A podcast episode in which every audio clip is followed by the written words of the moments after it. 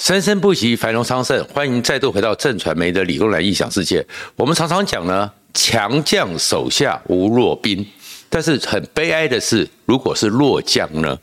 弱将只能讨救兵。这个救兵呢，所以就看到，其实侯友谊太弱了，根本不是最强的母鸡。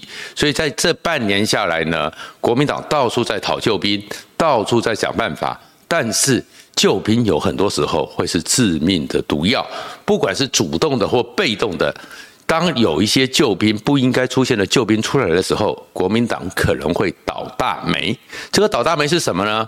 就是国民党现在很多人都在偷笑，柯郭台铭完了，郭台铭惨了。郭台铭进也不是，退也不是，郭台铭麻烦大了。为什么？因为郭台铭在整个国民党全面的边缘化、冷冻他之后，结果呢？哎，郭科郭台铭还是用他的超能力、钞票的能力，努力的在拼连署，想要重回战场。可是，在随着这个倒数计时，尤其是国民党跟柯文哲蓝白合进入了最后的一个短兵相接的时候，中国出手了。习近平的超加力、超加灭族的能力发动了，那国民党很多人就看说：“哎，你郭台铭完了，你郭台铭死掉了。”国民党要看清楚了，这件事情其实不是郭台铭倒霉，真正倒大霉的可能会是国民党。如果你关切这个频道，请记得按赞、分享和订阅，谢谢大家。事实上呢，国民党现在要知道的一个状况是。在此时此刻，随着十一月二号最后联署阶段，然后郭台铭到底要不要送出联署书？郭台铭的联署书送出多少？郭台铭会不会形成一个重新取得门票？然后柯文哲不见得要跟国民党合，也可以两边之和大于第三边。柯文哲的整个造势的能力。加上郭台铭的超能力，尤其在这个联署的过程中产生的隐形陆军，其实是对侯友谊有伤害的。所以你会看到，这个时候中国方面出手了，出手针对郭台铭，开始针对富士康要查税、要查土地，对于郭台铭来讲是一个非常大的一个压力。因为这已经不是郭台铭一个人的身家问题，而是富士康。郭台铭只有红海百分之十二的股权，红海有四成左右是外资，然后还有百分之四十几是八十二万的台湾散户。郭台铭怎么去面对这么大一个问题？然后郭台铭怎么去处理这个问题，都变成是郭台铭的难题。但是国民党不要再偷笑，因为整个过程中，中国共产党为什么会出这个手？这种介入台湾选举到如此张的、公然的张狂，那个东西其实是因为连共产党都认为侯友谊和国民党太弱了，太糟糕了。如果共产党不出手的话，恐怕来不及了，所以这里面出来了一个资讯，就跟蓝白河一样，百年大党一定要靠人帮，主将太弱，一定要靠柯文哲来背，先前要靠郭台铭来背，现在是宋涛、习近平来背才有机会。其实你会给选民看到什么？选民会看到的是郭台铭出局了，但是国民党。你落到这种地步，国民党你侯友谊必须靠人背，所以呢，强将手下无弱兵，你就自己打嘛。但是你没有能力，所以弱将到处讨救兵，尤其是跨海的救兵，你国民党要接不接？你接你就完蛋了，因为这是台湾人民的选举，我们选的是民选之人，我们选的不是掏选之人，我们选的不是习选之人，你国民党要不要接呢？而且事实上。整个共产党除了这手之外，不是只是针对郭台铭，而是很多人都非常紧张。台湾的企业界，尤其是国民党，你的命脉台商，你的命脉之一的台商都非常害怕，因为郭台铭都肯杀。还有谁不能杀？我这样讲，并不是只是一个简单的，好像一个论，说是分析，而是有很多迹象都显现的出来说，杀郭台铭其实是警告所有跟大陆有关系的台商，你们可能都是下一个被清算抄家的对象。为什么这样讲呢？先前的时候是在八月三十号，其实那个时候我们记得是《环球时报》做了一个新闻出来，因为郭台铭宣布他要独立参选，所以呢，宋涛和夏立言去了山西运城，在山西运城那个最大的关帝庙前面，不小心看到一个碑，里面讲了“背信忘义，天人共怒”，当时只有《环球时报》。那《环球时报》这样一出来，小小的，那小小的到底会出什么状况呢？接下来呢，台湾这边你就看到了，哎，地方派系牛鬼蛇神都跟郭台铭保持距离了，中国出手了。可是你是靠中国出手，这对国民党百年大党，你跟共产党生死斗争，不是因为生死斗争，你们根本不会来台湾的国民党。你们脸上有光吗？接下来现在这一次呢？诶，又是突然之间，就是在十九号的时候，美国破纪录的快速三十五天，让郭台铭的赖佩霞取得了放弃美国籍。二十号，张文生就是这一次《环球时报》里面是习近平很重要的台海方面的一个代言学者。就开始接受《环球时报》访问，二十号刊出了这个正在查郭台铭，四个省都在查郭台铭的税，在查郭台铭的整个土地富士康的问题的时候，一个肃杀之气出来了，抄家富士康这样一个气氛出来了，所以郭台铭连续好几天不敢出来，不知道怎么去应应，因为可以相信他的压力很大。他虽然在参选的时候讲说，如果动他的财产，他的 Yes，please do it。你可以讲得很豪气卖，但是现在是百万人的富士康，那百万人的红海，然后有牵涉到的是全世界多少个跨国企业，郭台铭现在怎么去面对？当然是郭台铭一个考验。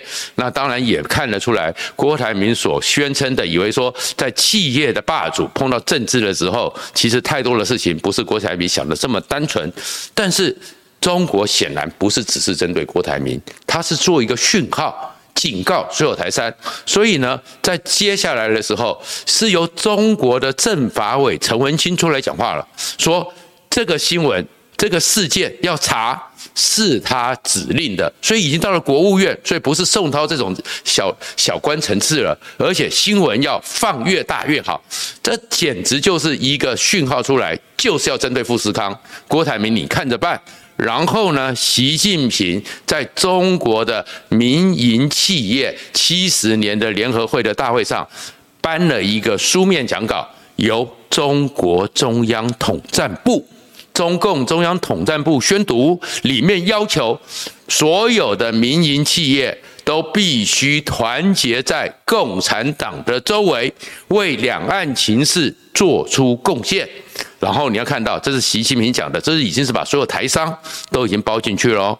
所以接下来再过来的一个状况是，然后呢，由王沪宁出来直接点名台商要听党话。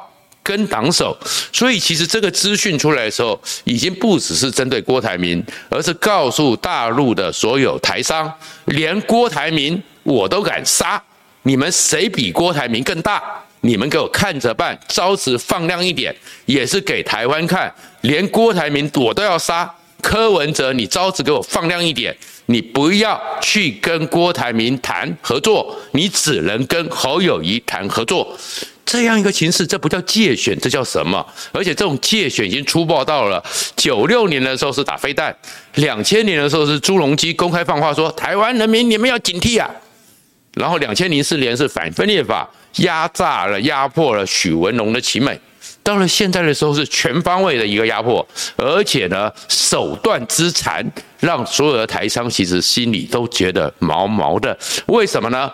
当整个是由习近平出来这样一个态度，台商都必须为两岸情势做出贡献的时候呢，接下来中国的媒体、中国的自媒体抛出了一个二零一五年三月底国务院的训令。二零一五年三月底，这已经经过八年了。过去有没有特别强调？特别里面讲的是说，因为过去中国各个省市为了招商，在拼绩效、拼成绩，都常常给很多去投资的人给了很多优惠，但是这些优惠在二零一五年三月底的时候，当时中共的国务院颁了一个训令给各地方政府，所有的优惠都必须依照中国中央的法规。如果没有国务院同意的话，通通不能作数。所以他们里面就开始去清算了，清算说过去有哪个地方，他为了要争取一些外商的投资，给了一个所谓的呃二免三减，两年免税，三年减半。所以本来中国中央规定的要缴百分之二十五的契所税，有五年的时间其实没有角逐，现在要查。里面就开始点到了富士康，那点到富士康之后，那其他的台湾企业难道也没有这种二免三减吗？然后再过来呢，他的财经网又抛出了一个讯息，说其实富士康呢有一个子公司，这个子公司呢是做资产管理的，手下呢还没有完全清查，里面呢它有二十八个城市，里面有四十八个生产基地，有五个住宅单位，有两个。所谓的那个综合开发单位，总共的土地拿到中国的土地是九千两百万平方公尺，所以现在要查土地就查这个。好，那过去的时候也是有很多优惠，帮你铺铺马路啊，帮你整地啊，然后呢你要做工厂的，可是你有没有做其他的投资？你有没有做其他的变卖？你有没有完全的符合生产？都要查。那如果郭台铭都这样查，那其他的有拿到更多土地的，有或者是更多借贷的，或更多优惠的台商，郭台铭都可以查，你们怎么办？为什么一直强调郭台铭都可以查？因为到目前为止，郭台铭讲过的一句话那是事实，他和台湾的电子五哥去到中国大陆，那是给中国人饭吃的。不是去要饭吃的，很多中去中国的台商去办中国内需产业的台商，他们是要了一些特许，有一些特许的市场。可是事实上，郭台铭他们这些电子五哥只是用中国的人力，他们赚的钱是赚美国、欧洲的钱。像郭台铭主要就是 Apple，就是苹果，所以呢订单，所以他们帮中国，像郭台铭去年的话，就帮中国创造外汇百分之三点九，第一名。连第一名的鸡都要杀，那你觉得其他的人会怎么办？那中国为什么做这动作？借选嘛，就告诉其他台商，招式给我放亮点。所以面对这个情况之下，其实让你国民党，你会让台湾人民看到什么？你是什么格局啊？你是高恩前要害你的最后，你是靠中国来养吗？所以这样的救兵，国民党一定要表态。国民党要告诉台湾人民，国民党不是靠整个习近平的超加力来救的。如果真的是这样子，我们投你。那就有意义吗？我们投的是民选之人，我们不是要投席选之人哦。所以国民党在这个时候还没搞清楚。那你会像郭台铭呢？现在郭台铭当然有困局，但是他困局怎么解释？怎么解决？他会不会因此就完全的摸摸鼻子退了？但是退了会被人家看不起。那硬选下去怎么处理红海问题？所以大家就说郭台铭都不敢讲话。我坦白讲啊。他不讲话也是一种负责任，因为他在八月整个山西运城的天人共戮之后，九月初马上辞掉红海的董事，他也知道会对付他，但是现在对付成这么惨，我相信郭台铭一直讲说他跟两岸的关系很好，跟中国的某些高层很好。在这个关键时刻没有用，所以郭台铭也要回去想一想，你的所谓的两岸和平协议真的谈得下去吗？那另外一个状况，可是郭台铭呢？你会看到他在唯一的，他没有公开讲话，但他唯一做了一件事情，突然抛出了他跟贾伯斯的故事。他的一个思维其实就跟我们台湾的国安处境很像。如果中国一定要打我们，我们怎么办呢？我们要挺住。我们要守得住，当我们挺住之后，等美军来援。所以郭台铭突然之间讲已经过世的贾博士，他跟贾博士的互动的故事，然后讲说贾博士是很苛刻的人，贾伯斯有很多条件，但是郭台铭没有知难而退，所以跟红海能够。加上跟苹果在一起，接到全世界很多订单，关键就是订单两个字。他其实是在跟美国讲，在跟苹果讲，我的富士康主要就是做你的生意，都是接你的订单。我的富士康被出事了，你的苹果的订单就没办法如期生产。那你如没有如期生产，所以红海有事。就是苹果有事，完全借用了台湾有事就是美国有事同样的概念。那在这个情况里面，我相信苹果一定也在思考怎么去处理这个问题，怎么让这件事情能够落幕。可是。这个难关，国民党你要知道说，这里面也是对你国民党以及对台湾所有的政治人物的一个考验，因为在这个时候，台湾人面对这样一个中国公然的以商逼政，干扰一个正常的民主程序，因为一个民主国家你要选不选，人民决定嘛。你选了以后，就算你郭台铭有一百号称一百万联署，真的拿得出来，最后你只有十万票，你也是你自己要划黑手、管挽修嘛。但是如果给中国这样介入，然后你国民党是靠这个情况去帮你处理掉对手，你国民党在台湾你会被人看得起吗？然后在此时此刻，尤其是如果任何一个企业都会变成是胁迫的人质，那你这个国家。台湾是我的母亲，能够保护孩子吗？因为不是只有郭台铭，不管怎么讲，郭台铭一个人，但是红海还是台湾人的企业，八十二万户的散户都是红海的股东，这样子一个情况之下。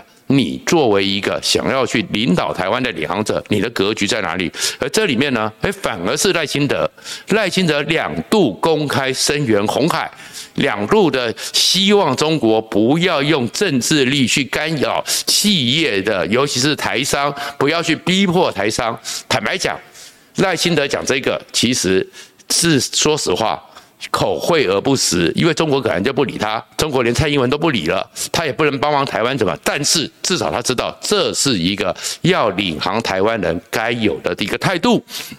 然而接下来呢，柯文哲呢？你柯文哲一直想要拉郭台铭，你柯文哲不是讲两岸一家亲吗？但是你柯文哲，你不是说你跟大陆有一点渊源吗？你可以，你上来之后可以跟大陆谈吗？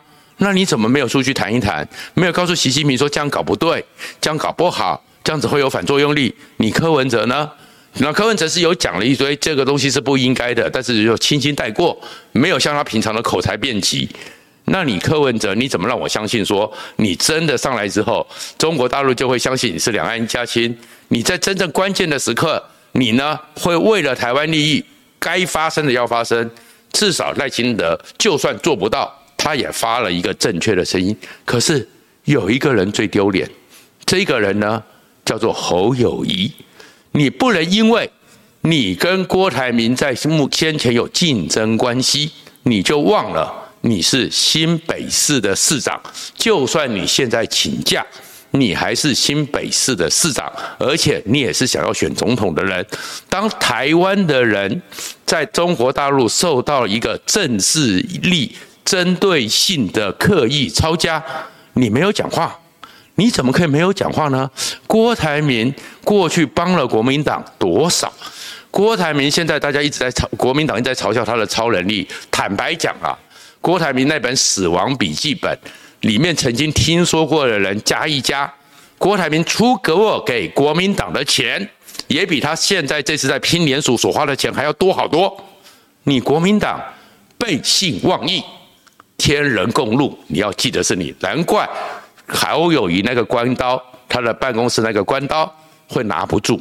而且最重要的是，侯友谊，你不要忘了，新北市土城有一家是你新北最大的一个企业，那个企业叫做鸿海，鸿海的总部就在你新北市，你新北市最大的一家企业，而且至少。在台湾这边，鸿海、郭台铭，目前为止都是规规矩矩缴税，都是郭台铭一直是台湾缴税的前几名。鸿海的企业税也企所税、营所税也是规规矩矩的缴。那你作为新北市的大家长，当你在新北市的最大一个企业受到这种迫害、受到这种情况，你一句话都没讲。你一句话都没讲，而是等着坐收渔利，坐收郭台铭被歼灭，然后柯文哲因此害怕的不敢去跟郭台铭联手，真的是这样子吗？我希望不是。如果是的话，侯友谊，你不只是能力太弱，你的人格也要受到严格的检验。谢谢大家。